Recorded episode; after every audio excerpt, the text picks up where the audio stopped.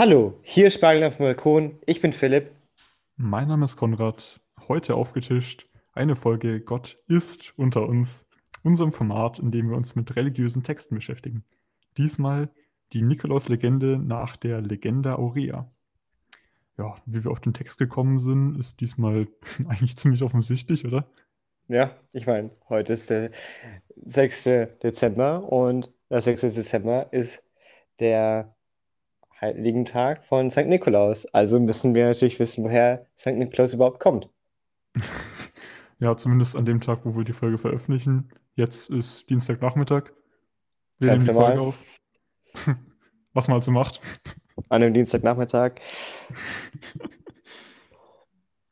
Ja, und dann gleich schon mal zum Text bezogen. So als Vorgeschmack auf den Text, vorfazitmäßig. So, wie hat dir der Text gefallen? Also, ich finde es richtig gut, dass wir den Text lesen, weil ich meine, hattest du schon mal eine Ahnung, woher der Nik die Nikolaus-Legende überhaupt kommt, warum wir die äh, Sachen da rausstellen, die äh, Stiefel rausstellen, um da Süßigkeiten zu nehmen? Also ich wusste es nicht. Gut, jetzt weiß ich es auch nicht, aber wenigstens weiß ich, warum Nikolaus ein wichtiger Mensch ist. Oder die Hm. Kirche es zumindest glaubt. Ja, also ich habe äh, schon die Geschichten in groben Zügen, so nicht im Original, aber halt so Echt? von Erzählungen her in der Kirche und so schon ein bisschen mitbekommen und so. Ich habe allerdings jetzt, wenn man den Originaltext nochmal gelesen hat oder einen der originaleren Texte, die Person des Nikolaus nochmal komplett neu wahrgenommen Ja, und das ist wahr. diese Tugend der Frömmigkeit, die in der Kirche öfter mal auftaucht, nochmal einem komplett neuen Licht gesehen. Also das habe ich jetzt vorher immer nicht so, ja, nicht Also für mich waren alle Geschichten eigentlich ziemlich neu, muss ich sagen. hm, okay. Ich, kann jetzt auch nicht direkt sagen, die Geschichte habe ich schon mal gehört, aber so, Ja, schon klar. ich, ich, weiß, dass ich die Geschichten schon mal irgendwie, ja, auf die schon mal gestoßen bin. Ja, aber die die mhm, Geschichte kommt ja aus der Legende Aurea, hast du gesagt. Was, was ist das eigentlich? genau. Ein paar Hintergründe mal zu. Hm, Zu Deutsch, die goldene Legende. Das ist eine Ah, lateinische, ja, das ist eine lateinische Sammlung aus dem 13. Jahrhundert, die von dem Dominikaner Jakobus de, Achtung, falsch ausgesprochen vermutlich, äh, For, Forgin, also der kommt aus Italien, keine Ahnung, äh, aufgeschrieben wurde. Und in der befinden sich verschiedene Heiligenlegenden beziehungsweise die Lebensgeschichten von verschiedenen Heiligen. hm. Und das Besondere daran ist, dass die passend nach den Kirsten, Kirchenfesten im Jahreskreis angeordnet sind. Ah, Deswegen, da müssen wir auch unbedingt nochmal über die Einleitung zu diesem Werk sprechen oder generell über den Jahreskreis in der Kirche, weil ich das sehr spannend finde. Fall. Ja, und, und vor allem, weil dieses Buch, die Legende Aurea, auch eine der am weitesten verbreitesten äh, geistlichen Volksbüchern des Mittelalters war. Hm, wirklich. Ja. Nicht von ungefähr, dass die Geschichte so bekannt ist von Nikolaus. Ja, Und vermutlich, dass dieses Fest auch immer noch deswegen gefeiert wird. wahrscheinlich. Ja, aber Hast du sonst noch was? nicht, wir können zum Hauptgang gehen, oder? Das würde ich auch sagen. Ich habe schon Hunger. Na dann ab.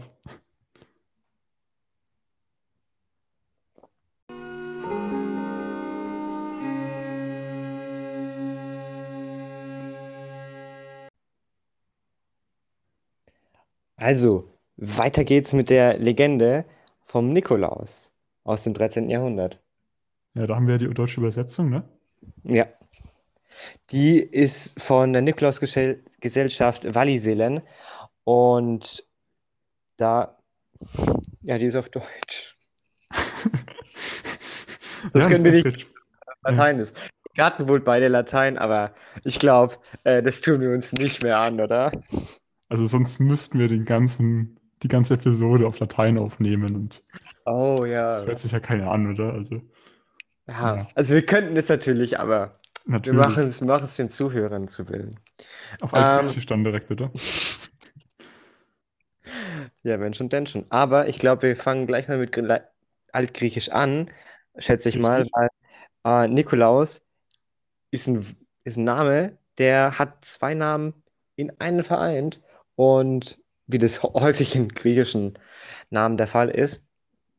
Und hier ist Nikolaus, setzt sich aus Sieg und Volk zusammen.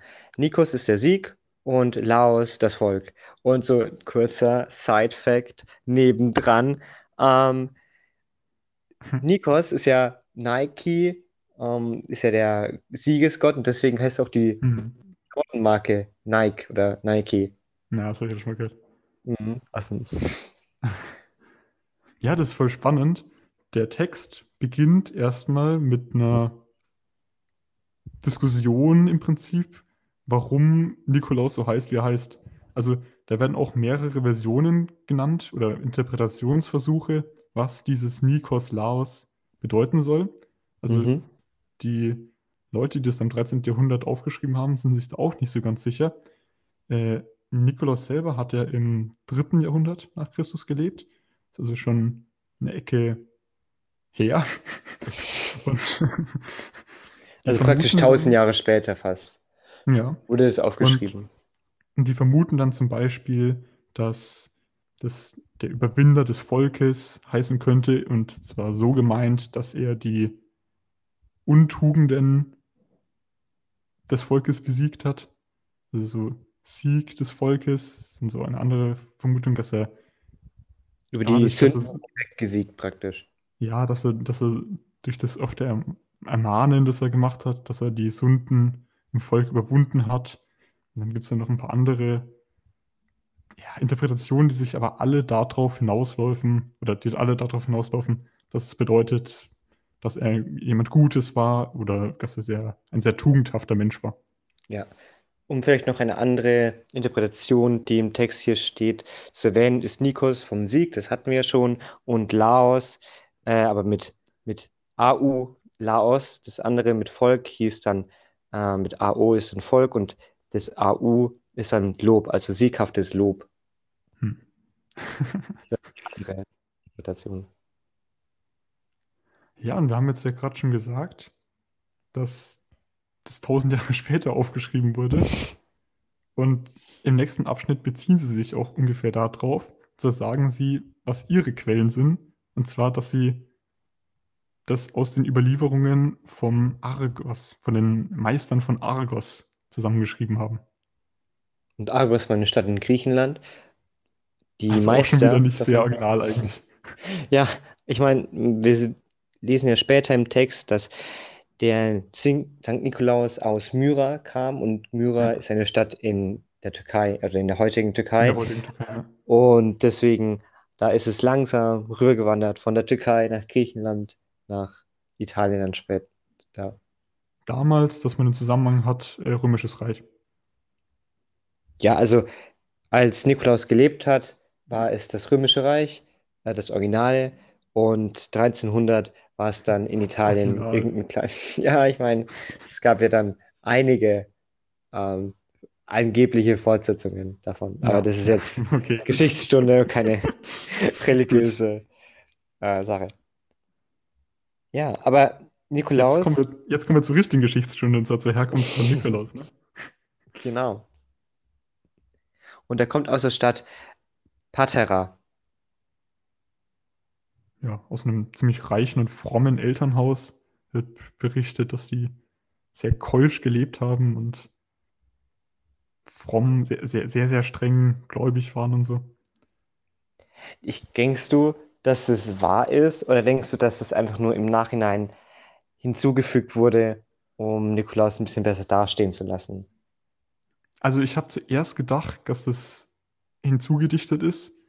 Wenn man dann allerdings weiterliest und so guckt, wie der Nikolaus drauf ist, dann könnte man da durchaus vermuten, dass der da Ja, schon sehr geprägt worden ist. So. Also, vielleicht, aber vielleicht ist es auch ein bisschen so die Idee hinter dem Text, also dass der Autor hm, das extra so schreibt, damit Eltern ihre Kinder, oder dass die Eltern fromm sind, damit die Kinder auch so fromm werden. ja, ja, Das könnte ich mir auch vorstellen.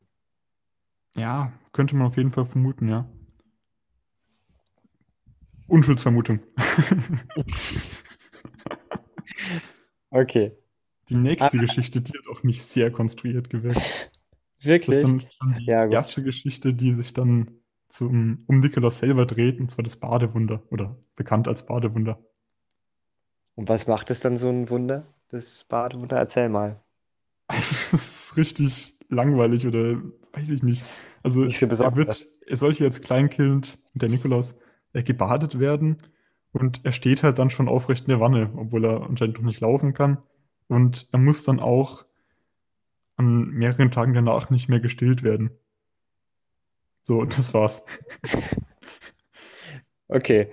Ja, also äh, Wunder für, bestimmt für die äh, Eltern, dass das Kind ein bisschen voraus aus seiner Zeit ist, aber wie du Ja. meinst, es ist jetzt nicht so wirklich Also das hat auf mich so gewirkt, so von wegen, ah, so äh, schauen wir, dass wir den, dem Heiligen hier jetzt noch irgendwie was Besonderes in der Kindheit äh, andichten oder, ach, nicht andichten, aber halt, dass der schon, um zu zeigen, dass er schon immer ein besonderer Mensch war. Ja. Es ist aber auch so, dass auch gesagt wird, dass er schon fromm ist. Also es wird ja nochmal extra darauf verwiesen, dass er fromm, fromm ist. Ja, dass er so ein gewisser Sonder- oder ein bestimmter Sonderling in der Jugend gewesen sein soll, der oft in der Kirche bei der Andacht schon immer war und dass er dann auch, als er dann seine Eltern gestorben sind, als er dann geerbt hat und seine Eltern waren ja reich, als er dann viel geerbt hat, dass er dann mit dem Geld schon immer gut umgegangen ist und es nicht irgendwie verschwendet hat oder so. Ein, Und das ist dann auch die Ausgangsposition, die wir dann in die nächste Geschichte starten, aber ich weiß nicht, ob du noch was hast. nee, ich wollte jetzt sagen, ein Grund, warum er gut mit Geld umgehen kann, ist, was er in der zweiten Geschichte, oder was er dann Mhm. macht in der Geschichte, nämlich er, es gibt einen Nachbarn und der ist wohl auch fromm, auch ein guter Mensch im Großen und Ganzen, aber er ist leider arm. Dennoch hat er drei Töchter und die können, die, die kann er nicht wirklich gut versorgen. Bevor er jetzt, also der Vater, die Töchter jetzt irgendwie nicht gut versorgen kann, möchte er über- das. Überlegt, steht drin, er überlegt, ob er sie der Sünde preisgeben soll. Ich vermute mal, das bedeutet Prostitution, bin mir jetzt auch nicht ganz sicher. Ja, stimmt, wenn du so sagst, das kommt mir auch sinnvoll vor. Ja. Ja, das, das hört der Nikolaus und der will das auf jeden Fall verhindern. Ja. Und wie kann er das machen? Indem er einen kleinen Klumpen Gold in ein Tuch bindet und es äh, nachts heimlich durch die Fenster wirft von diesem Nachbarn. Das, das kommt mir jetzt erst, äh, aber die Geschichte kenne ich tatsächlich, oder die habe ich aus der Kirche schon gekannt. Ich kenne die Geschichte auch, dass er, also nicht so, wie es jetzt hier beschrieben wird, aber ich kenne die Geschichte, dass halt Nikolaus irgendjemandem Gold gegeben hat, aber die kenne ich nicht aus der Kirche. Auf jeden Fall, der bedankt sich dann, also Gott denkt, bedankt er sich dann, äh, bei Gott bedankt er sich eine Tochter eine Hochzeit. genau. Also die ist anständig dann, nicht, nicht in der Prostitution, sondern anständig in der Ehe gelandet. Und man, wann der Text geschrieben wurde? Richtig. Und als es dann, als er dann ein zweites Mal Gold bekommt, dann er natürlich immer noch arm ist, ähm, entschließt er sich, dass er den Mensch finden will, der ihm hier Gold zukommen lassen will. Beziehungsweise, ich glaube, er sagt dann irgendwie, er will den Heiligen, der dann von Gott gesendet hier, ähm, ihm Geld zu, zusschickt, dass er den dann, ja, dass er wissen will, wer das ist. Und als Nikolaus dann das dritte Mal Geld drin wirft, ja, sag. Da habe ich irgendwie mich gefragt, so, ähm, gut, dieser Nachbar hat jetzt Geld, Gold bekommen und, sa- und dankt jetzt Gott, aber ich denke mir so, ja, ähm, meistens oder oft ist es ja in solchen Geschichten so, dass es einfach so erscheint oder dass Leute sich denken, dass das einfach so erscheint. Ja, Und das ist okay, ganz ich weiß. fragen, äh, woher das kommt. Und hier fragt er eben schon nach, ach, das hat, muss ja ein Diener Gottes ihm gegeben haben und den will er jetzt finden. Das, das ist mir Mhm. nur also aufgefallen, dass mir so vorkommt, als wäre es in anderen Geschichten einfach so, ja, das ist eigentlich nur vom Himmel gefallen, so eine Art. Ja, das klingt ja voll nach diesem, also dieser, dieser Ansatz, den ihr hat, das muss jemand gewesen sein, der von Gott geschickt wurde, Das klingt ja voll nach diesem Ansatz, den man, glaube ich, heute auch sehr in der Kirche noch hat. Dieses äh, Gott hat keine Hände, nur unsere Hände so mäßig. Mhm. Aber es gibt auch viele Stellen der Bibel und ich glaube sogar in ein paar von den weiteren Geschichten hier, wo das definitiv eher den Ansatz, den du gerade gemeint hast, äh, Ja. aufweist. Also dieses, das ist einfach da. Ja. Auf jeden Fall findet er dann den Menschen, den Gottesdiener, den Ja, er, er erwischt Ja. ihn beim dritten Mal. Beim Stimmt, Mal. er, er findet ihn nicht. Ähm, und dieser Mensch ist dann Nikolaus. Und er wird schon, ein, ja, er wird schon die ganze Zeit als Sankt Nikolaus ein, angesprochen. Stimmt, ja. Ich meine, jetzt ich hat er, das ist eher so nach, nachträglich. ja, ja klar, es ist äh, im Nachhinein geschrieben, und deswegen schreibt man das schon im Nachhinein hin. Aber wenn man das jetzt so nacheinander schreiben würde, würde er da ja noch nicht Sankt Nikolaus heißen. Hm. Das ist auch nicht Ja, falsch, Nikolaus zu nennen. Auf jeden ich Fall. dass es jetzt, wenn man in der Bibel über Gott redet, dass es dann auch nicht so ist, sondern dass dann der immer seinen Namen wechselt, also je nachdem, ob er gerade äh, so oder so genannt wird. Hm. Und, und hier in der ersten Geschichte hier zeigt sich auf jeden Fall schon vom Nikolaus schon mal seine, eine, eine, wichtige Tugend, eine wichtige Tugend, seine Bescheidenheit. Und Ja. zwar will Nikolaus, dass er nicht weiter erzählt, äh, dass er das Geld hier reingeworfen hat oder das Gold. Wobei ich mich da gefragt habe, ist das wirklich Bescheidenheit oder war das nicht vielleicht auch ein bisschen so zu seinem Selbstschutz, dass jetzt nicht alle von ihm Gold wollen? Weißt du? Ja, ja, ja. Darüber habe ich noch gar nicht so nachgedacht, aber ich meine, würde er dann dem anderen was geben, wenn er nicht. Ah, ja, doch. Also es wäre ein bisschen komisch, wenn er jetzt dem hier Geld hinterher wirft und dann, wenn das äh, publik wird, dass dann alle zu ihm herkommen und dann Geld von ihm Mhm. wollen, dass er dann niemandem was gibt. Das wird irgendwie ein komisches Bild abgeben. Stimmt. Aber es soll, so, es soll zumindest so rüberkommen, als wäre er bescheiden. Das, darauf Ja. können wir uns einigen. Ja. Ja. Als nächstes wird erzählt, dass der Bischof von Myra in der Stadt er anscheinend lebt, der ist gestorben und es soll ein neuer Bischof gewählt werden. Es kommen sehr viele Bischöfe zusammen und einer von großer Gewalt, also Geile Formulierung. auf jeden Fall ist es jemand, der praktisch einer der, der mächtigsten Bischöfe, dem wird, ja, ist eine Erscheinung in einem Traum, ist es in einem Traum? Ich glaube schon. Eine Stimme erscheint ihm nachts. Und er sagt, der Erste, der zur Mettenzeit an die, an die Kirche, an die Kirche klopft und Nikolaus hat, er heißt, den soll man zum Bischof weihen.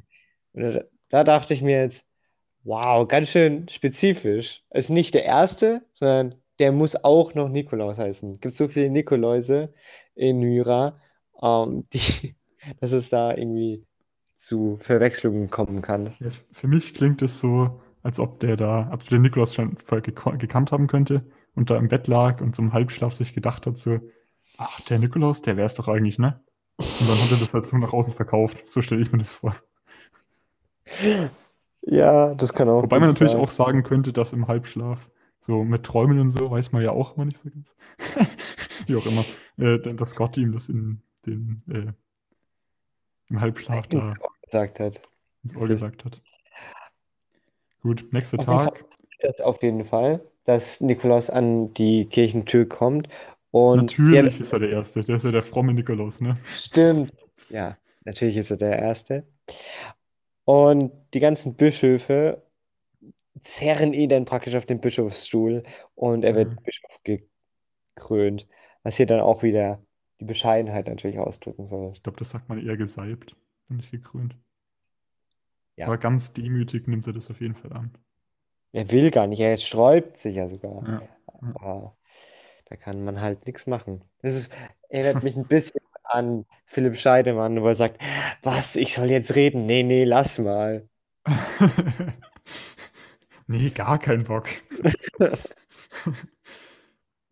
Ja, Gut, ich weiß Eine- nicht, wie zu der Zeit äh, das mit dem Bischofsamt da ausgesehen hat, weil es wird ja später auch berichtet, dass da bestimmte Bischöfe dann wieder aus der Stadt verjagt, also später in der Geschichte, dass die verjagt wurden aus der Stadt und dann wieder zurückkamen und so. Also ich weiß nicht, klar, für einen frommen Christen war das wahrscheinlich ein gutes Amt, aber ich weiß nicht, wie erstrebenswert das damals war. Für uns, also ich glaube, das ist eine andere Situation gewesen, damals Bischof zu sein als heute, das will ich eigentlich nur sagen.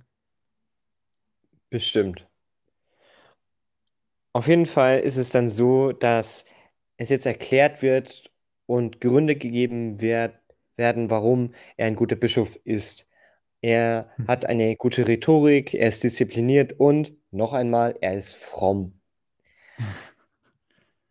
Was etwas anderes, noch ein Grund ist, nämlich, dass er beim Konzil von Nikäa dabei gewesen sein soll, wenn man einer anderen Chronik Glauben schenken darf. Und dieses Konzil, nur ganz kurz zusammengefasst, Mhm. war eben auch ein wichtiges, eine wichtige Zusammenkunft von Kaiser Konstantin und vielen anderen Bischöfen und die haben dann über theologische Fragen diskutiert. Und da ist dann so, natürlich, er ist fromm und vielleicht weiß er sogar, wovon er spricht, wenn er da anwesend gewesen ist. Ich sollte es ein bisschen so ausdrücken. Was denkst du? Ja, das, das steht hier so, man liest auch in einer Chronik, dass Nikolaus äh, mit auf dem Konzil von Nikäa, Nikäa äh, sei gewesen. Also das klang jetzt für mich so, quellenarbeitsmäßig, dass das die Leute von der, oder die, ach, wie hieß er wieder, der Jakobus, äh, der die Legenda Aurea geschrieben hat, dass der das in dieser Chronik vielleicht gelesen haben könnte und dann so nachträglich Ja. da hinzugefügt haben könnte. So. Ja, das kann ich mir gut vorstellen. Oder die Meister von Argos vielleicht sogar. Ja, stimmt. Also Cassette, der hat ja bestimmt verschiedene Überlieferungen da miteinander verglichen und so und vielleicht. Ja, wenn, Ja. wenn er das hier so reinschreibt, man liest auch, dann klingt es für mich so, als ob das jetzt nicht Mhm. von den Meistern von Argus kommt, sondern dass er das da irgendwie Ja, das zugehörig findet. Hm. Nächste Geschichte. Es geht um Seefahrer. Und Ja, See- Seeleute, die in Not geraten sind und die zu ihm beten oder zu ihm rufen, steht immer so im Text. Ja. Und natürlich erscheint er ihnen und sagt, was man machen muss. als, als, als eine Art Geist irgendwie so und Ja, hilft ihnen dann auch. komisch, oder? D- d- d- Das, ich habe ja vorhin gemeint, so manchmal gibt es so Sachen, wo dann dieser ja heutige Ansatz kommt, so Gott hat keine Hände, außer unsere so. Und das ist dann irgendwie so Der das alte, alttestamentliche Gedanke, dass das irgendwie als Geist erscheint. So. Ja, also als ich das zum ersten Mal so gelesen habe, dachte ich mir, warte, Nikolaus ist auf dem Boot drauf und der, warum ist der auf dem Boot drauf und da hilft er? Aber ähm, nee, der erscheint einfach und zeigt ihnen, wie es geht und wie durch Zufall ähm, sind sie genau vor seiner Kirche nach dem Sturm. Ja, sie, sie kommen in der Stadt an und sie erkennen ihn dann natürlich auch und danken ihm. Und er sagt dann einfach nur den geilen Satz, zusammengeschrumpft, euer Glaube hat euch geholfen. Ja.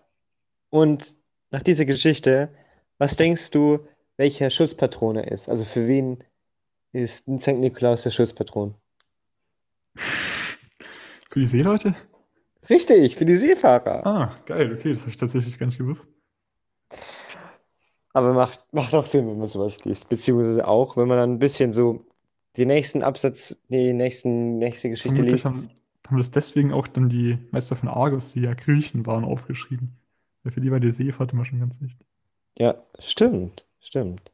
Und, äh, Aber das erklärt auch, warum so viele Ja. Seefahrer in dieser, in dieser Geschichte, in dieser Legenda Aurea Ja, das, das klingt für mich so, als ob Myra ein sehr wichtiger Seehafen gewesen ist. hm, ja, darüber habe ich noch gar nicht gedacht, aber macht natürlich Sinn. Ja, gut, Weil- die nächste Geschichte geht ja, oder ja, ja. Geht genau um den Hafen, den du gerade erwähnt hast. Ja, genau. Und zwar gibt es eine Hungersnot im Land und es gibt ein paar Schiffe, die Korn nach Alexandria fahren sollen. Als Steuer Nee, von Kaiser. Alexandria kommen die gerade. Von Alexandria kommen die. Weil das, äh, es, es steht da, dass, äh, das kommt erst später im Text, deswegen ich möchte noch nicht spoilern, aber äh, dann gleich. Okay, dann mach, dann mach du mal weiter. Äh, die, die haben Korn von Alexandria, Alexandria aufgeladen und Nikolaus sagt dann, könnt ihr nicht 100 Maß von jedem Schiff runternehmen und um die Hungernden, Hungernden zu retten. Und die Seeleute sagen so, nee, das können wir nicht machen. Wir müssen ja auch dem Kaiser noch was abgeben und der würde ja merken, wenn wir weniger Korn Ach, da steht, haben. das ist, das ist zu Alexandria gemessen. Ich dachte jetzt so, Ja, das ist für Alexandria gemessen, aber aber es ist in das ist nicht, gemessen worden. Ah, okay. das ist Okay. nicht äh, die Stelle, die ich meine, aber das, was du gesagt hast, ist richtig. Ähm, auf jeden Fall sagt Nikolaus, nee, keine Sorge, die Kraft Gottes, äh, praktisch so durch die Kraft Gottes, kriegt ihr schon genügend Korn äh, noch dazu, irgendwie. Also auf jeden Fall äh, merkt es keiner so in der Art. Auf jeden Fall Ja. sagen Schiffleute, okay, dann machen wir das so, glauben wir dir. Ähm, die tun dann die 100 Maß aus von den Schiffen runter und fahren dann weiter. Und Und als sie dann, das Korn reicht natürlich. genau, erstens das Korn reicht, aber äh, das ist, da will ich gleich dazu noch kommen. Äh, erst, Mhm. dass sie zu dem Korn von, also des Kais, Kaisers Kornmesser kommen und, die, und das passt alles, die haben genauso viel äh, ausgeladen, wie sie in Alexandria eingenommen haben. Und das daher weiß ich, dass sie es in Alexandria eingenommen haben, weil es genau da steht. Sie hatten genau so viel Maß Korn, als sie zu Andrea, Alexandria eingenommen hatten. Hm, okay, okay. Genau. Auf jeden Fall, du hast recht, es reicht für alles. Surprise, surprise. Ähm, und es reicht nicht das, nur das, für ja, das Korn, das da ausgeladen wurde, das, das reicht dann auch noch für zwei Jahre, um die Leute satt zu machen. Und um eine Aussaat zu machen, wo man dann natürlich in Zukunft auch noch Korn ernten kann. Ja. Das ist eines der Sachen, die ich einfach nicht verstehe. Äh, so, die Ke Geschichte kennst du ja von den fünf Laib Brot und den fünf Fischen und die sollen für 5000 Leute reichen. Äh, Mhm. ich weiß, das ist nicht so gemeint, das soll eher so symbolisch sein, aber ich kann mir das nicht vorstellen, ähm, wie das funktionieren soll. Und da soll noch was übrig sein. Ähm, allein ich könnte fünf Fische und fünf Brote essen und ich wäre danach immer noch hungrig, habe ich das Gefühl. Deswegen Wahrscheinlich wirst du nach fünf Fischen, fünf Broten hungrig immer noch. kommt noch die Größe an. Aber, gut, das ähm, stimmt. aber irgendwie, das ist, das ist eine Geschichte.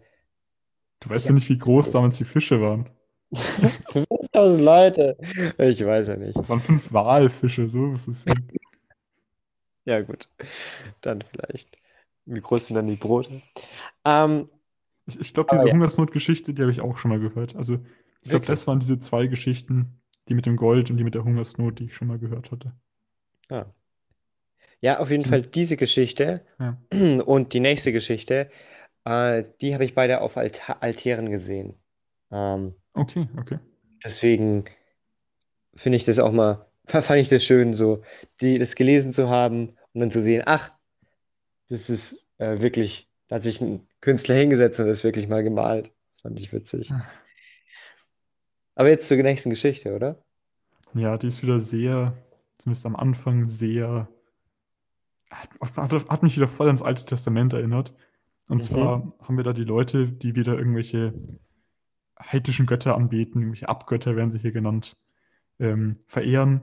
Hier, indem sie einen Baum verehren. Also war ja im Heidentum damals so, gab ja auch viele, ähm, im heutigen Deutschland, viele germanische Stämme, Mhm. die da irgendwelche heiligen Natur, äh, Sachen, Naturalien angebetet haben und wo dann Missionare gekommen sind und ja, die Bäume oder Sachen zerstört haben, gefällt haben.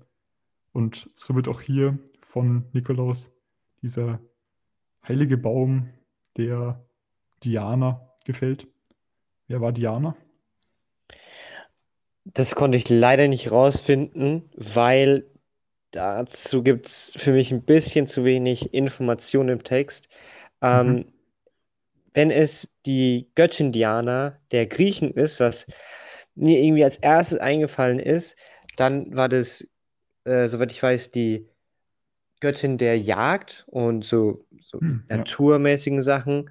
Ähm, aber wenn es nicht die Gott der, Dia, äh, der Griechen ist, dann habe ich leider keine Ahnung.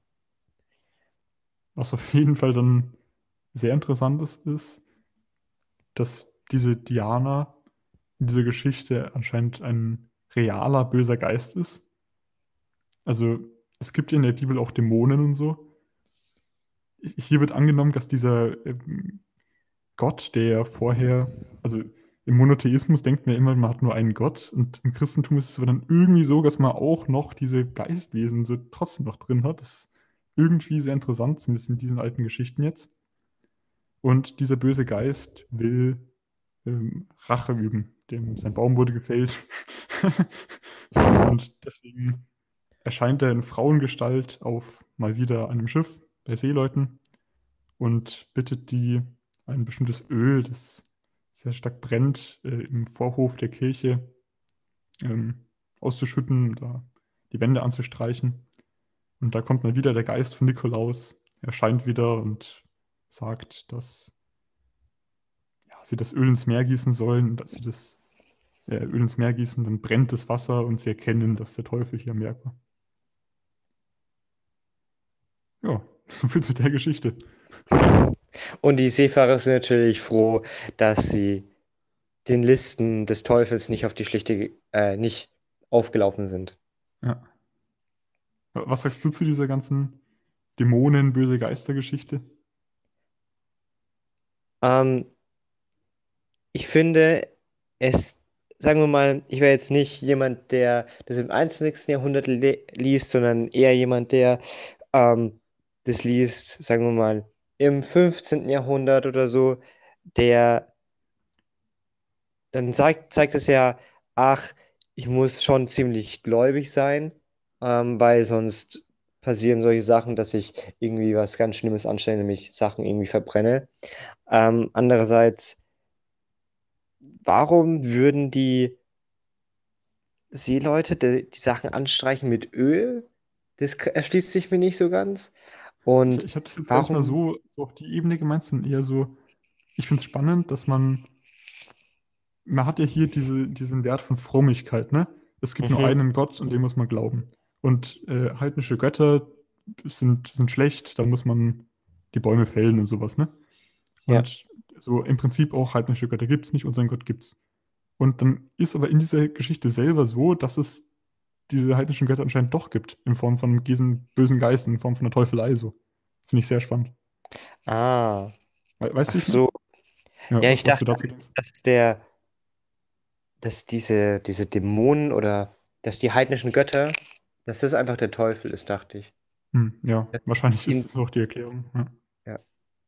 Aber vielleicht so, wenn man das jetzt aus einem sehr modernen Aspekt anschaut, würden wir sagen, dass es eigentlich schon nicht so cool ist von dem St. Nikolaus, dass der Heiligtümer von anderen Religionen zerstört. Und es wird einfach so hier gepriesen. Hm, ja.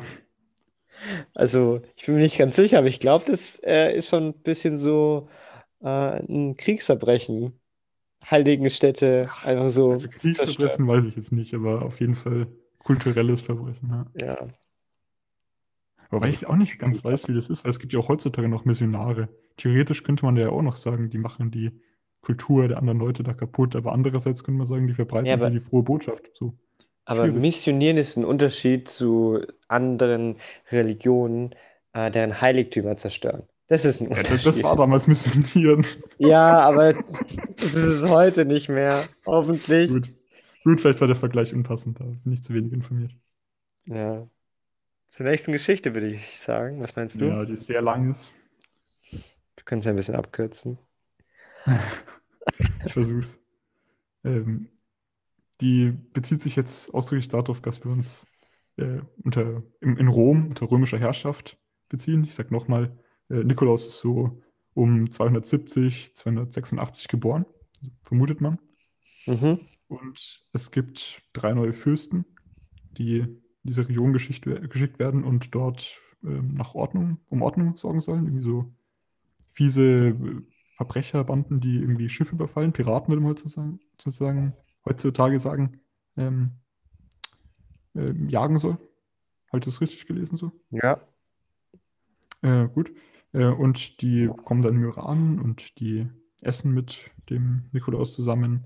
Und bei dem Essen ja, Mhm. aber äh, so wie ich das verstanden habe, der lädt sie eigentlich nur zum Essen ein, damit die Fürsten nicht die das Volk terrorisieren. Also Ah, okay. einerseits sollen die schon für Recht und Ordnung sorgen, aber auf der anderen Seite gehen sie auch ganz schön gegen das Volk. Mhm. Und deswegen lädt er sie ein, damit eben das verhindert wird. Cooler Move. Würde ich auch sagen. Ja, und bei Tisch, bei Tisch, ähm, hören Sie, dass drei, Jit- drei Ritter, ähm, weil die Justiz, der, wie wird er hier genannt, Landpfleger, äh, weil die bestochen wurde, dass die unschuldig hingerichtet werden sollen. Und er eilt dann zum Ort der Hinrichtung, wo die schon gebückt da stehen und rettet sie und geht dann auch zum Landpfleger, der das in die Wege geleitet hat und konfrontieren, er konfrontiert ihn mit seinen Sünden und äh, nachdem der das dann auch ein bisschen einsieht, äh, vergibt er ihm dann aber auch, was ich einen sehr starken Move finde und was auch wieder einen Grundwert des Christentums widerspiegelt. Ja. Aber so ich das rausgelesen habe, ist es so, dass ja die Fürsten auch dahinter stecken. Ja, Irgendwie. okay. Ja. Also dass die Fürsten haben ja den Landpfleger irgendwie bestochen, dass die die drei Ritter umbringen oder Okay, ja. hinrichten. Und deswegen ähm, sind die Fürsten, äh, also die, das tut denen ja irgendwie leid und sagen, Mhm. ja, okay, war nicht so eine gute äh, Sache, dass wir das jetzt gemacht haben, bitte vergib uns. Und der äh, Nikolaus so, okay. Und die drei Fürsten gehen dann ihres Weges. Und weil sie Nee, eben, also sie, sie können dann mit diesem, mit dieser Einstellung können sie dann auch ihre Feinde, zu denen, die sie ja genau. bekämpfen sollen, ohne Blutvergießen besiegen. Und das Den ist der Job Grund, warum die nach Konstantinopel gehen und Ja. gefeiert werden. Der irgendwelchen Kaiser Leuten sie Ja. nicht. Ja, der Kaiser Was? lobt sie und so, Ja. aber irgendwie gefallen das Leuten nicht. Also die Gesinde des Kaisers steht im Text. Und die machen einen Plan, dass sie den obersten Ratgeber bestechen. Wieder Mhm. bestechen ganz schön korrupt alles, möchte ich nur so anmerken. Äh, auf jeden Fall sollen dann die drei Fürsten zum, auch wieder zum Tode verurteilt werden, irgendwie. Auf jeden Fall werden die Also wir haben erstmal genau die gleiche Situation, wie wir vorher in Myra hatten. Stimmt. Das ist mir gar nicht aufgefallen. Aber ja, die werden auf jeden Fall erst, erst, die werden nicht gleich hingerichtet, die werden auf jeden Fall erst in den Kerker geschlossen. Ja. Kaiser erfährt von den Untaten der Fürsten, so habe ich das verstanden, und will sie dadurch gleich sofort hinrichten lassen. Ja. Ja, die hat, die, sie, sie sollen den äh, Kaiser irgendwie ähm, beschimpft haben hinter seinem Rücken. ach, das ist der Grund. Das hab, okay, Ja. das habe ich nicht so gecheckt. Auf jeden Fall Ja. ähm, geht er dann zu den, äh, auf jeden Fall sind die dann todesängstlich, die drei Fürsten, und beten den Nikolaus an. Ja, Und sie erinnern der, sich, dass genau die gleiche Situation schon mal aufgetreten ist, nur dass sie da nicht die Angeklagten oder ja, die Leidtragenden äh, waren.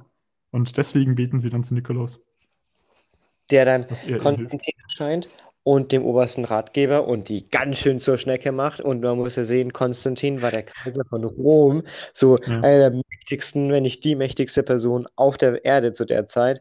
Und der sagt so, wer bist du, dass du mir eigentlich sowas an den Kopf wirfst? Also der Ich bin sagt der wirklich, Nikolaus. der sagt wirklich, ja, also entweder du lässt die drei da los oder du stirbst in der nächsten Schlacht, so in der Art. Mhm. Ähm, und der Kaiser Konstantin hat dann schon ein bisschen Schiss und geht am nächsten und lässt die drei Fürsten dann zu sich kommen. Der Ratgeber hat den gleichen Traum, wird auch richtig zusammengeschissen vom Nikolaus. Stell dir so vor, Nikolaus Das ist zusammengeschissen. so geil, weil das hat irgendwie gar nicht mit unserer Vorstellung vom Nikolaus zusammen. Also eigentlich schon, weil er ist ja immer der Gute in der Geschichte. So, er ist ja immer, er, er, er handelt ja aus unserer, auch aus unseren heutigen Wertevorstellungen eigentlich nie schlecht so, ne? Hm. Also er, er, er ist auch nicht gewalttätig oder so, aber dass er einen Traum Leuten zu Schnecke macht, ist irgendwie witzig. Vor allem, der, der sagt ja auch, du wirst wie ein Tier äh, geschlagen oder so und dann den Ratgeber droht er gleich straight up mit Tod. Das ist schon ziemlich stark. Auf jeden Fall werden die drei Fürsten am nächsten Morgen zum Kaiser und dem Ratgeber gebracht und die, der Kaiser sagt so, wie habt ihr das jetzt angestellt? Und er so, naja, da gibt es den Nikolaus Und er sagt so, krasser Typ auf jeden Fall. Ähm, Props an ihn, ihr könnt gehen und gebt ihm ein paar Geschenke, so in der Art. Mhm. Und sie dankt natürlich wieder Gott. Oh, genau. Ja. Ja, so viel zu der Geschichte. Das ist dann auch schon so die letzte große Haupttat von Nikolaus. Ja. Wenn ich das so sage, klingt das immer voll blöd. Ich weiß nicht. Aber Mhm. gern, ich wollte noch kurz zu Mhm. der Geschichte was äh, anmerken, nämlich, wenn wir jetzt, sagen wir mal, Konstantin ist jetzt äh, noch kein Christ. Äh, also es gibt verschiedene Interpretationen von Konstantin, dem Christen, sage ich mal. Ähm, manche sagen, dass er schon so ziemlich lange Christ war und manche sagen, dass er sich einfach nur kurz vorm Tod christlich hat salben lassen. Ähm, auf jeden Fall ist, sagen wir, er ist zu dem Zeit Heide und er gibt jetzt praktisch irgendeinem Gott Opferabgaben, dass er dann was im Gegenzug bekommt. Also er gibt ja äh, Geschenke den drei Fürsten mit, um dann für sein Reich und sich positive Dinge zu bekommen. Und es war ja so in, im Römischen Reich, dass die einfach jeden Gott, den Völker hatten, die sie dann unterworfen haben, einfach aufgenommen haben. Also nicht jeden, aber Ja, schon so ziemlich. Die haben sie einfach gesagt, ja, also den Gott, der, der ist ziemlich cool, den nehmen wir jetzt auch mit auf und den verehren wir einfach. Also wen? für, Mit, Ju- mit Judentum nicht so, oder? ja, aber nur, weil dann die Juden gesagt haben, ja, aber wenn ihr unseren Gott aufnehmt, dann könnt ihr keinen anderen haben. Ah, okay. Und das war so ein bisschen das, gut, letztendlich haben sie es ja auch gemacht im Prinzip, ne? Also letztendlich ja, ist es ja, ja. passiert. Auf jeden Fall ist es ja für Konstantin einfach nur so, dass er noch einen Gott ähm, Hm. Geschenke gibt. Krass. Also ich, ich habe nicht gewusst, das, das hatte ich gar nicht auf dem Schirm, dass vielleicht hier, so, denn, wenn diese Geschichte stimmt, sagen wir jetzt einfach mal, der Nikolaus äh, dafür verantwortlich war, dass das Römische Reich und damit die katholische Kirche äh, so besteht oder es bestanden hat Also ich glaube, da besteht, es, wie es heute ist. Nee, ich glaube, da gab es noch ein paar andere Sachen. Das ist ja nicht die klar, ausschlaggebende aber Geschichte. jetzt mal angenommen, das wäre, also das wäre jetzt ein wichtiger Punkt in seinem Leben gewesen, wäre das ja eine, hätte das ja eine riesen, eine riesige Bedeutung so. Ja, auch wieder Und richtig. wenn man es anschaut, dann ist im Jahreskreis das Nikolausfest auch schon sehr wichtig. Also so, das ist eins der Feste, die immer noch groß gefeiert werden, vermutlich weil es Geschenke und alles gibt, so klar, aber also das hat heute durchaus eine große Bedeutung, das Fest immer noch. Aber dazu kommen wir vielleicht später mal. Ja. Auf jeden Fall ist es jetzt so, dass Nikolaus, ja, Ja, der, er ist alt. Es sieht so aus, als ob er bald sterben wird. Seine Zeit ist gekommen. Und äh, er bittet darum, dass ein Engel zu ihm kommen soll, bevor er stirbt. Und er betet dann zu dem Engel oder mit dem Engel. Zurückknopf gekommen. Äh, aber ich habe gerade gesehen, das war, das war jetzt zu, äh, zu wichtig. Ähm, aber die, die müsste da sein. Okay. Oh, ich habe so einen Schreck bekommen. Alter, was denn Oh, das, los? oh, aua. Okay. Ähm, einfach nur, ich würde sagen, den Tod einfach nur nochmal neu. Das haben wir sowieso ja, nicht so gut gemacht. rein. Okay. Ähm, dann, also, wir starten nochmal rein. Du fängst 40 einfach an. Genau, 30 Sekunden. 40 Sekunden, genau.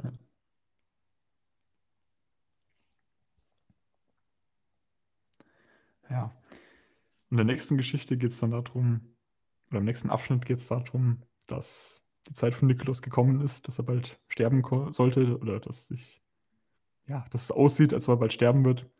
Und er bittet darum, dass ein Engel zu ihm kommen soll, ähm, zu dem er beten kann. Und er betet dann auch mit ihm und er stirbt dann mitten in diesem Gebet, äh, als er gerade äh, dabei ist, fromm zu beten sozusagen. Und wird dann begraben, bestattet und bei dem Grab, äh, wo er liegt, äh, bildet sich dann ein Ölbrunnen heraus oder fließt Öl heraus. Das finde ich schon ein bisschen komisch. Wie soll ich mir das vorstellen? Hast du, hast du da eine das, Antwort? Dieses Öl macht alles gesund. Erstmal äh, was, ja, was damit irgendwie in Berührung kommt oder. Ja. es ist auf jeden Fall ein Heilöl. Ich weiß nicht, ich würde einfach sagen, dass der da in einem Felsengrab oder sowas, vermute ich jetzt mal, bestattet wurde. Steht das Ja. drin, welche, welche Art von Grab? Und dass halt aus diesem Felsen an einer Stelle Öl rausgekommen ist. Oder irgendwie Achso, an dem Felsen. Ich habe mir irgendwie gedacht, aus dem Leichnam fließt irgendwie Öl raus. Nee. Das war kein schönes Kopfkino. Ähm, ja. Aber was ich hier interessant fi- finde, ist, dass er auch genau das Datum sagt, nämlich im Jahr des Herrn 343. Ähm, Okay. was ich irgendwie, ich weiß nicht warum, aber in solchen Texten, und wir haben ja jetzt hier immer nur so einen Namen, so St. Nikolaus, und ansonsten ist es immer nur ein Mann, ein Vater, ein Das Nachbar. stimmt, ja. Das ist ja nicht wirklich so spezifisch. Und hier kommen dann wieder mal so spezifische Sachen wie eine Jahreszahl. Das fand ich schon Aber interessant. steht nicht da 6. Dezember, oder? Nee, stimmt, Wo, aber wo, kommt, wo kommt das denn her? gute Frage. Äh, auf jeden Fall ist es dann so, dass in der nächsten Geschichte äh, dann es ein bisschen weitergeht mit seinem Leichnam. Ja. Auch wieder ein bisschen so, das ist jetzt wirklich Geschichte, was jetzt passiert ist. Und vor, vorher waren da eher so Legenden und hier Ja. ist es schon, ich sag mal, äh, einfach nur eine Ja, gut. Dieses, Geschichte auf. dieses äh, immer wenn ein Bischof in der Stadt war, dann lief da Öl aus dem Grab raus und wenn der Bischof vertrieben wurde, weil da irgendwelche Unruhen waren, äh, also die Nachfolgerbischöfe von ihm dann, dann ist das Öl nicht mehr geflossen. Und als er dann wieder zurückgekommen ist, dann ist das Öl immer noch geflossen. Ich glaube, das ist dann eher noch im Legendenbereich zu verankern. Ja, bestimmt. Aber dann kommt 1087 Ritter in die Stadt und sie nehmen dann den Leichnam von Myra nach Bari. Ja.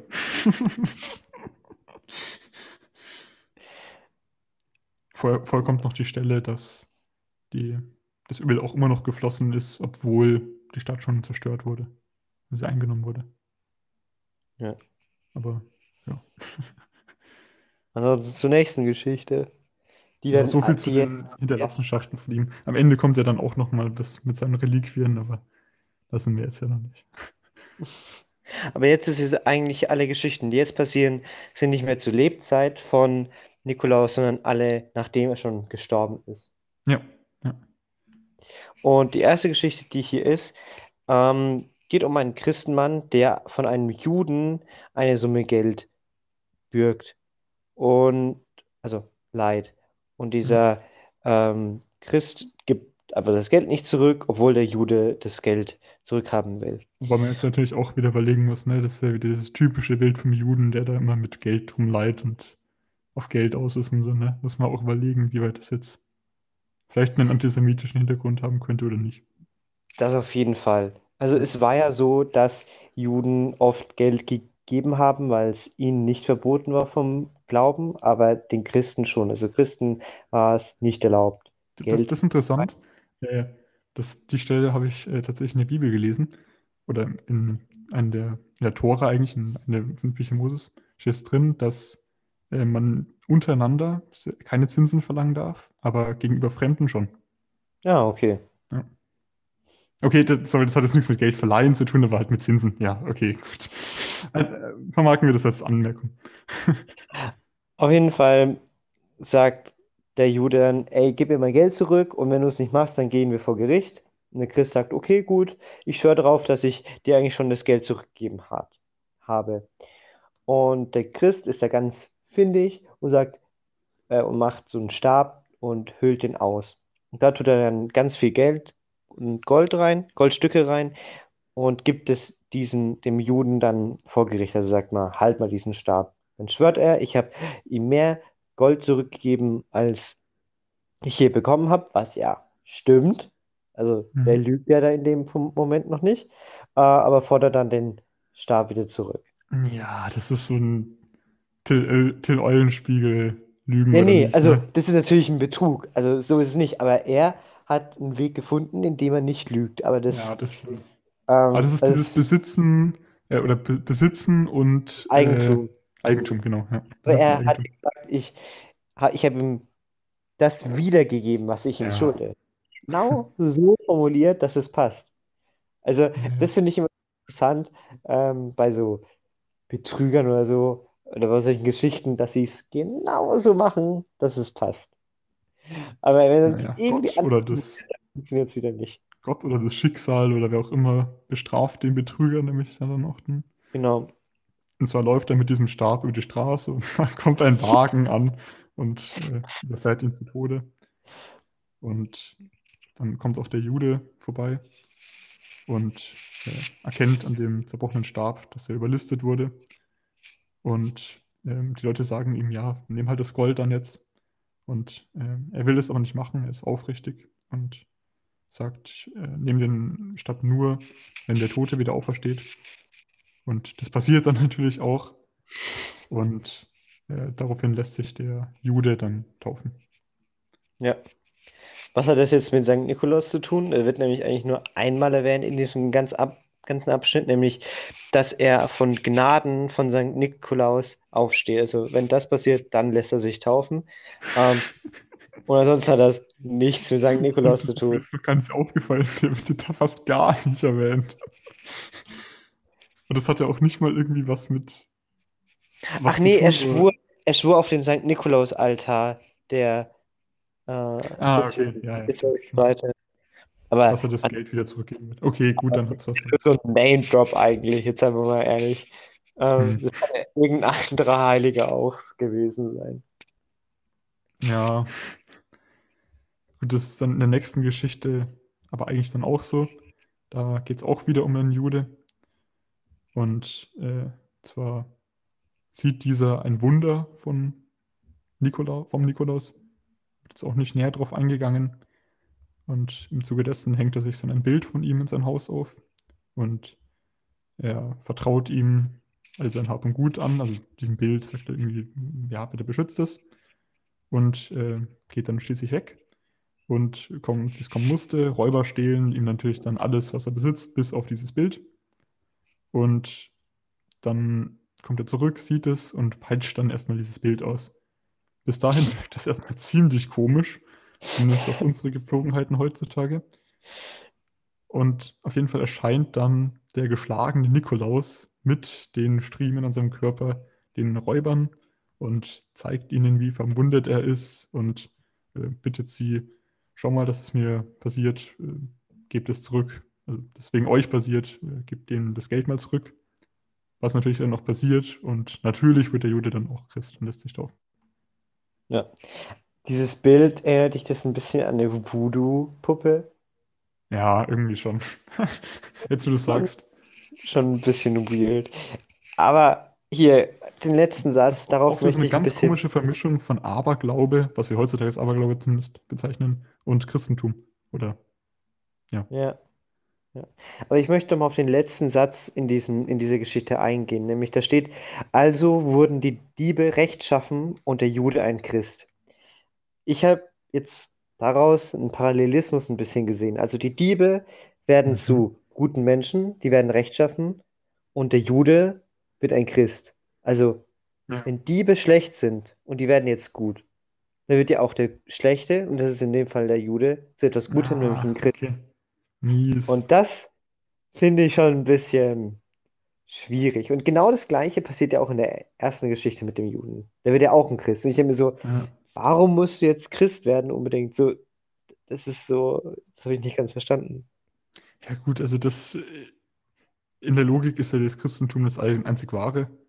ja. Und demnach, ähm, ich, ich, ich, also klar, ich, im Christentum ist ja immer so ein bisschen mit also was heißt immer so ein bisschen, aber halt, äh, so mit, zum Beispiel Luther oder sowas, da war ja immer so ein bisschen mit Antisemitismus ein Problem und sowas. Aber ich glaube, theoretisch wäre das, würde das die Geschichte genauso Sinn machen, wenn der jetzt Hindu gewesen wäre oder sowas.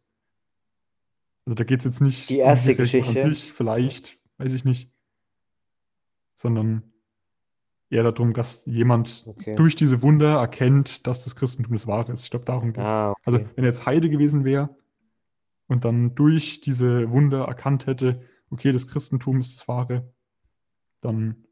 Ich Verstehe. glaube, so ist es gemeint. Ja. Ja. Gut. Zur nächsten Jetzt- Geschichte. Jetzt kommen wir dann zum Nikolausfest auch schon. Das scheint sich da irgendwie damals schon entwickelt zu haben, dass man das, dass man dem Nikolaus alljährlich gedacht hat. Und zwar feiert da ein Mann das Nikolausfest mit vielen Priestern. Und der Teufel kommt als ein Pilger getarnt zur Tür, bittet ihn, mh, seinen ja, Al Al ihm Almosen zu geben. Und sein, der Sohn von dem Mann äh, gibt ihm die dann auch. Der Teufel erwürgt ihn. Und der Vater ist darüber betrübt, bittet den Nikolaus, dass er wieder auferstehen soll. Und das passiert auch. Ja, also Super Geschichte.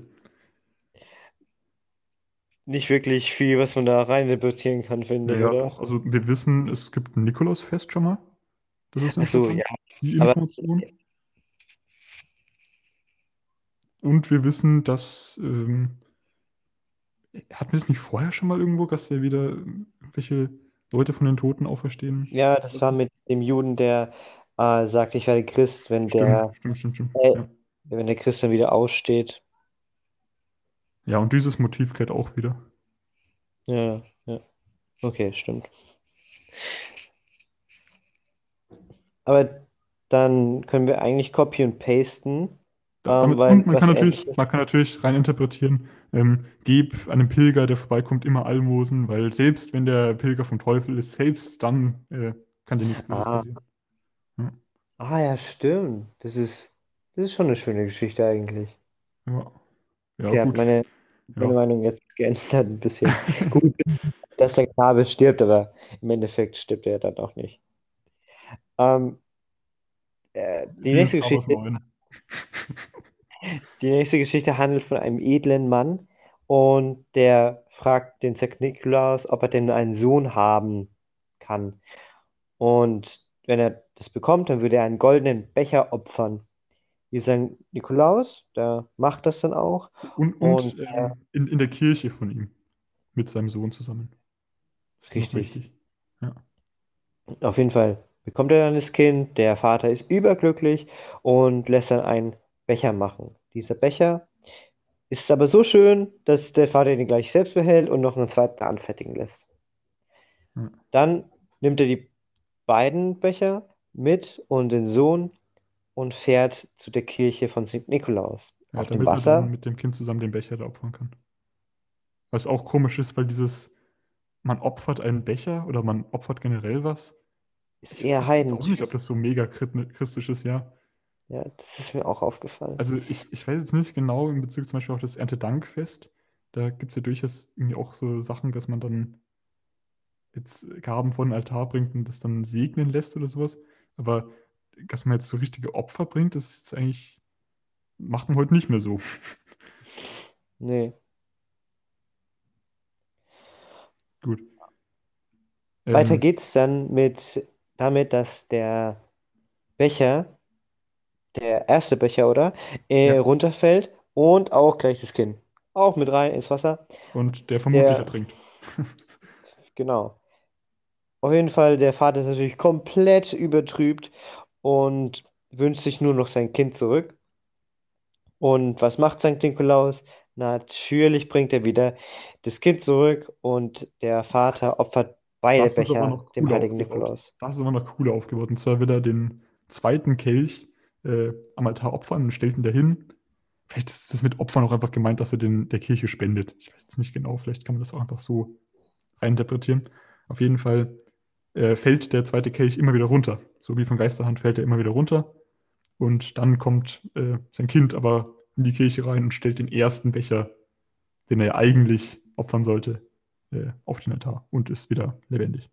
Also das ist durchaus cooler aufgebaut. Ja, schon. Und dann kommt ja auch noch so eine Anmerkung, ne? Dass. Äh, ah, nee, okay, okay, passt. Passt. Auf, als nächste Geschichte ist dann ein reicher Mann, der auch wieder einen Sohn hat und der. Und eine Kapelle im Haus, die dem St. Nikolaus geweiht ist. Auf jeden Fall ist es dann so, dass er nicht weit von den Agarenern entfernt wohnt. Und dazu möchte ich kurz ein bisschen einhaken, nämlich die Aragener. Das wird in so biblischen Texten und auch in anderen religiösen Texten zu dieser Zeit als Synonym für die Sarazenen benutzt. Und die Sarazenen, kann Okay. sich, weißt du, was das ist, oder soll ich gleich anfangen, was es mal raus. zu erklären? Okay. Also die Sarazenen äh, waren einfach das Volk so im Nordwesten vom, vom arabischen Raum, von Mesopotamien, so in die, die Richtung heutiges Israel, ähm, Irak, Italien, äh, die Türkei meine ich. Ähm, und in diesem Bereich hat er dann gewohnt, in der Nähe davon. Und diese Sarazenen, der Kaiser davon, ähm, auf jeden Fall, nimmt, nehmen die den Sohn dann gefangen. Ja, wichtig noch vorher, der hat, ich habe ja schon erwähnt, der hat eine Nikolauskapelle im Haus und er feiert aber auch das Nikolausfest jedes Jahr. Und sehr ausführlich. Ja. Und mit seinem Sohn, ich glaube auch zu sein, der Ehre von seinem Sohn. Ah, ja, genau. Zu, zu Ehren von seinem Sohn. Aber was, was, wie kann ich mir das vorstellen? Die feiern das Fest. Also heute kann ich mir das natürlich vorstellen, wir stellen die Stiefel auf den Balkon, zumindest war das bei uns, oder vor die Tür. Ähm, und dann ist am nächsten Tag Mandarinen, Schokolade und so weiter drin. Aber wie hat man damals die Sachen äh, gefeiert? Haben die da auch einfach ein bisschen gesagt, yo, cooler Typ, beten wir ein bisschen und haben ein bisschen was gegessen und das war's dann? War Also ich kann mir entweder vorstellen, dass das richtig fromm und so abgelaufen ist, richtig streng. Oder, und dazu tendiere ich eher, dass es übel das Besäufnis war. Okay, ja, macht, macht Sinn. Ähm, Kommen wir mal zur Ja. Geschichte zurück. was passiert denn danach, äh, nachdem St. Nikola, äh, nachdem der Sohn ge- gekidnappt wurde? Ähm, genau, er muss dem äh, König dort dienen, muss dem seinen köstlichen Becher geben und äh, Köstlichen Becher. Auch, auch eine sehr geile Umschreibung, oder? Hä, wie meinst du das? Köstlicher Becher, was heißt das überhaupt? Was, ist es ein Becher, den man essen kann? Oder ist es Becher, wo man was, wo was zu drin essen ist? Es Hm. ist. Egal, weiter, das ist jetzt nicht für unsere Law integrieren. Köstlichen Becher. Gut. Ähm, Stimmt. au- auf jeden Fall fragt er den dann, äh, was, was ihn gerade so betrübt. Das war gerade der Tag vom Nikolausfest. Und äh, er sagt, ja, er will wieder nach Hause. Und äh, da wird auch gerade für ihn gebetet und so. Und äh, dann bringt ihn ein Wirbelwind, bringt den Knaben heim und äh, alles ist gut. Es ist so weird, oder? diese Kapelle natürlich bringt ihn. Ja. Samt dem Becher. Ich weiß nicht, das war letzten Geschichte auch schon so, was die mit diesem Becher haben, aber. Ja. Hm. Und Aber in sie Ikea zusammen. kriegt man sehr viele Becher. Also weiß ich nicht so ganz. Was Ähm, hast du gerade gesagt? einmal zum schwedischen Einrichtungshaus und dann hat man auch ganz viele Becher. Ich weiß jetzt nicht, warum die so viele, so viel Fass darum machen. Jeden Okay. Ja. Ja, und Es dann gibt es noch, Weiter mit dem Jüngling, oder? da gibt's noch so eine ganz komische Anmerkung. Und zwar dann jetzt, dass der Jüngling aus der Normandie kommt irgendwie und äh, übers Meer gefahren ist und vom äh, Soldan, Sultan vermutlich, gefangen worden ist und der hat ihn oft geschlagen und äh, Auch sogar am Tag von St. Nikolaus. Also da, wo man ja schön feiert. Ja. Und dann hat er geweint und äh, hat gebittet, äh, dass er wieder zu seinen Eltern zurückkommt. Und an dem Tag, am Nikolaustag wahrscheinlich natürlich wieder, ist er dann unversehrt, also ohne Striemen von den Schlägen, ähm, in der Kapelle vom Vater, Kapelle vom Vater aufgewacht. Ja. Ja. Und jetzt haben wir eigentlich auch nur noch eine letzte Geschichte, oder hast du dazu noch was? Nee, zu dem nicht, aber zur letzten Geschichte dann. Ja, weil da, da geht es dann drum, um ja, die Reliquien, kann man das so sagen, die Gebeine von St. Ja, Nikolaus. Reliquien. Ja. Das ist dann auch nicht mehr in der äh, Legenda Aurea in dem Teil zum Nikolaus, also da gibt es eine Auflistung, wo ähm, die Geschichten, der Lebensweg vom heiligen Nikolaus notiert sind. Und ähm, hier ist es aber dann weiter hinten. Äh, hier steht es unter dem Papst Sankt äh, Pelagius. Pelagius. Äh, Ja. Da ist es notiert, äh, was mit dem seinen Gebeinen passiert ist. Ja, also diese letzte Geschichte handelt davon, in dieser Stadt Bari, wo die Beine ja sind, das wissen wir schon, Mhm. da Ja, vorhin gibt's, erwähnt. Ne? ja genau, da gibt es eine Kirche, die Wichtig. heißt Sankt Maria de Caritate und dort spielt sich jetzt eine ganz verrückte Story ab. Ähm, da gibt es einen, einen Prior, kennst, weißt du, was das ist? Ansonsten hätte ich einfach gesagt, das ist so der Chef von der Kirche, oder? Oder von dem, von dem Kloster. Aber Ähm, wahrscheinlich ist es auch überall was anderes, keine Ahnung. ja, Fall ist es sowas wie ein Chef anscheinend. Aha. Und da baten ihn zwei Brüder, dass die irgendwie so einen neuen Gesang singen können oder neue äh, Lieder singen können. Und er sagt so, nö, habe ich keinen Bock drauf. Und die so, bitte, bitte. Und er so, nö, nö, machen wir nicht. Pass auf, der Prior, Administrator, leitet eine Abtei. Also Ah, Menschen okay. Kloster. Ja. Macht Sinn. Auf jeden Fall bitten die Brüder den Nikolaus, dass sie doch bitte diese neuen Gesänge machen können. Und der Sankt Nikolaus hat noch mal sein, hat noch immer richtig Spaß und erschrickt den Prior richtig krass im Bett, ähm, oder halt in den Träumen. Und Okay. äh, nämlich mit einem Antiphon. Und Antiphon ist so ein Wechselgesang, also so, dass sie sich abwechseln, was anscheinend jetzt neu ist zu der Zeit. O Ähm, Pastor, a, o Pastor Aeterne, Eterne. Ja, das ist wahrscheinlich O Pastor Eterne. Eterne ist aber die Unendlichkeit, glaube ich Ja. mal. Ah, auf jeden Fall ist er so erschrocken, dass er dann den Brüdern äh, erlaubt, diesen Wechselgesang zu machen. Oder diese neuen Gesänge zumindest zu machen. Und ja, mehr, mehr war es da nicht. Also um das, um das nochmal äh, ein bisschen klarer zu machen, äh, ein Prior ist ungefähr auf der Stellung von Abt und der wird immer dann eingesetzt, wenn unter besonderen Umständen kein Abt gewählt werden kann. Ja, okay. Aber ganz komische Geschichte, du.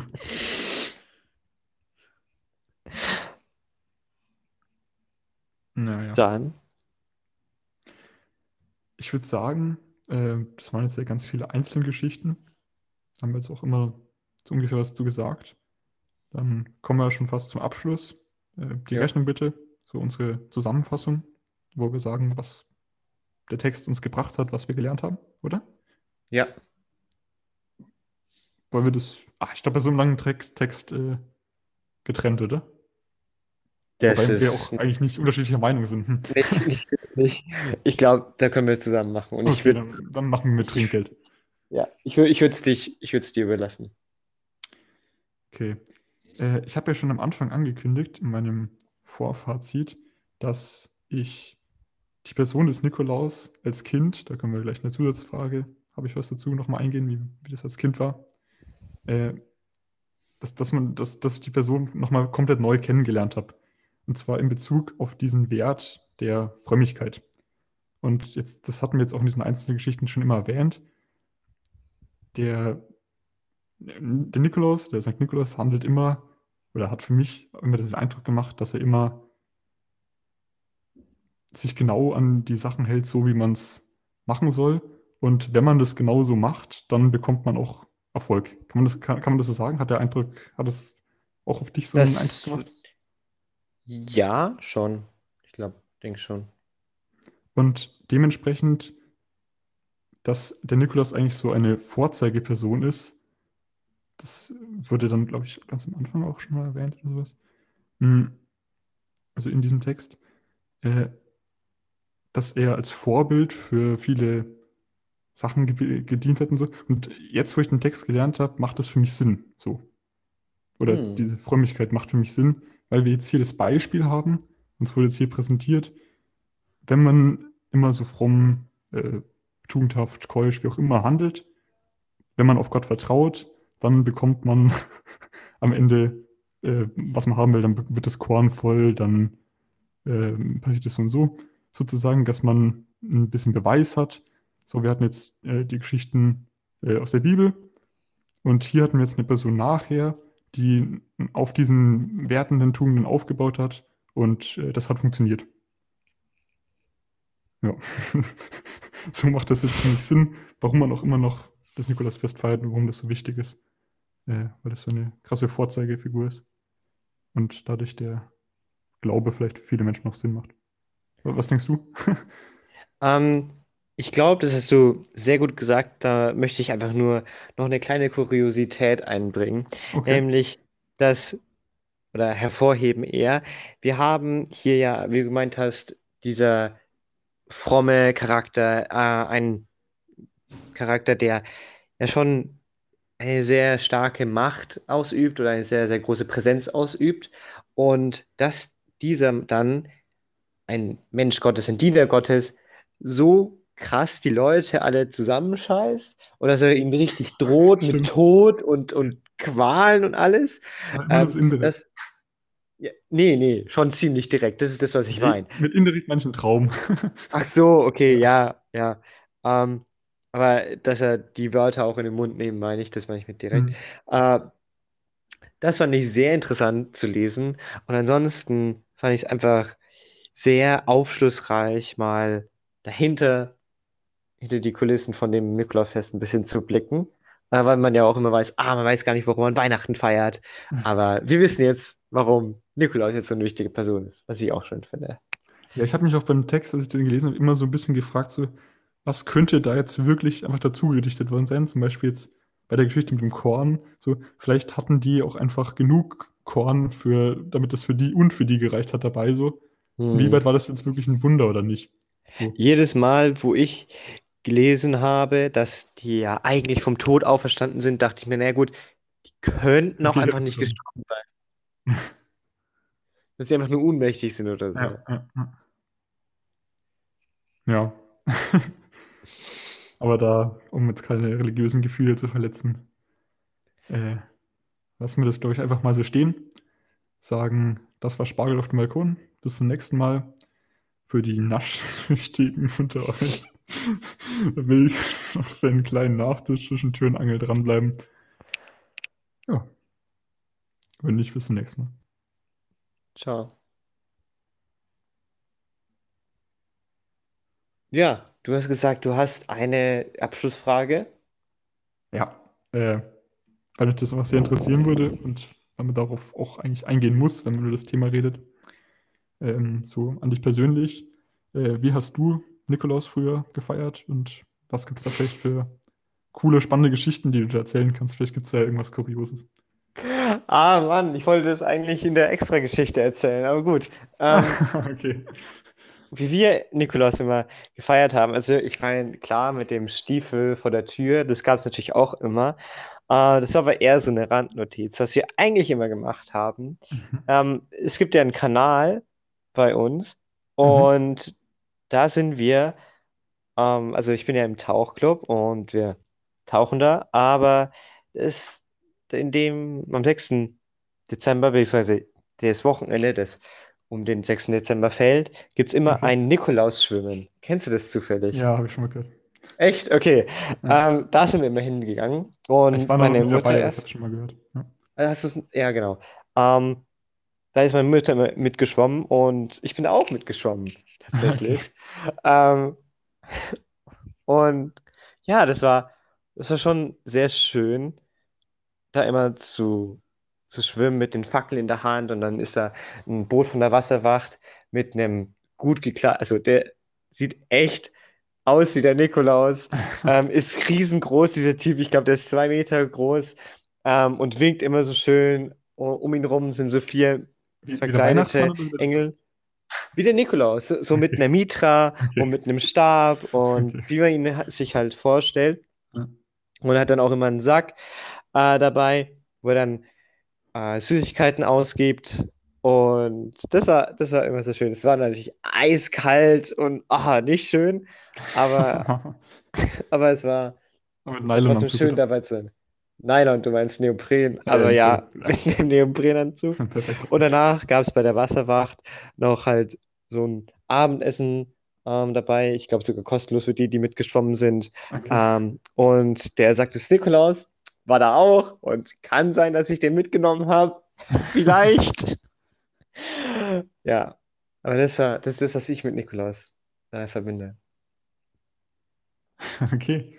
Ja, ähm, bei uns war das, also wir hatten jetzt kein Nikolaus-Schwimmen oder sowas, aber bei uns war das jetzt nicht so, dass wir klassisch die Stiefel rausgestellt haben, sondern bei uns war das immer so, wenn wir ähm, nachmittags zusammen ähm, Tee, Kaffee getrunken haben oder dann abends schon, äh, weiß nicht, beim Fernsehen oder sowas waren, dass dann immer äh, am Fenster geklopft hat oder geklingelt hat an der Tür. Hm.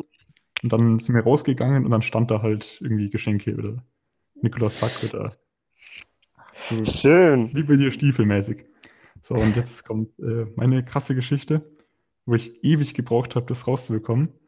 Und zwar, das Fernsehzimmer bei uns ist oben, also so im ersten Stock. Und da ist ein Balkon. Da habe ich zwar noch nicht Spargel drauf gegessen, aber da ist ein Balkon. Kommt noch. Kommt. Und wir waren da beim Fernsehen gesessen, haben schon gedacht, so, ah, vielleicht kommt der Nikolaus auch heute, heute diesmal nicht oder so, da war ich vielleicht acht oder sowas. Und dann hat es einfach an der Tür zum Balkon draußen, aber der Rollo unten, hat es an diesem Rollo im ersten Stock geklopft. Und ich war so, Alter, okay, Tür, Tür, äh, Rollo hochgemacht, Tür aufgemacht, rausgegangen, da war niemand auf dem Balkon, da waren Geschenke gestanden. Und meine Alter. Schwester, Alter, wie geht das? So gibt es Nikolaus wirklich? Ist der jetzt da irgendwie erschienen, hat die Geschenke weg und ist weg? Und, und da war ich, da ich dann schon so, boah, fuck, wie, wie, wie hat das jetzt funktioniert? So, ne? Mit acht fragt man dann schon sich so, gibt es den wirklich, gibt es den nicht? Ne? Und da habe ich jahrelang gebraucht, bis ich dann irgendwann, das ist meine aktuelle Theorie, ich bin jetzt immer noch nicht komplett sicher, äh, dass äh, mein Vater oder meine Mutter mit einem langen Stecken oder was in der Art äh, vom Boden von unserem Garten aus ans Fenster geklopft hat. Das ist meine aktuelle Theorie, aber ich weiß es immer noch nicht sicher und das war damals für mich unglaublich krass auf jeden Fall. Das ist immer noch krass. Ich möchte auch wissen, äh, wie die, die das angestellt haben. Oh, ich habe auch so eine Geschichte, aber die hebe ich mir für wann später mal auf. Okay. Hast du eine Abschlussfrage aus die Richtung? Nee, ich glaube, Das hat besser, besser krieg, ja, das hat sehr gut gepasst. Dann würde ich sagen, Noch einen kolossal leckeren Bussi von Konrad. Und von Philipp. Und wenn es wieder heißt, Spargel auf dem Balkon. Tschüss. Tschüss.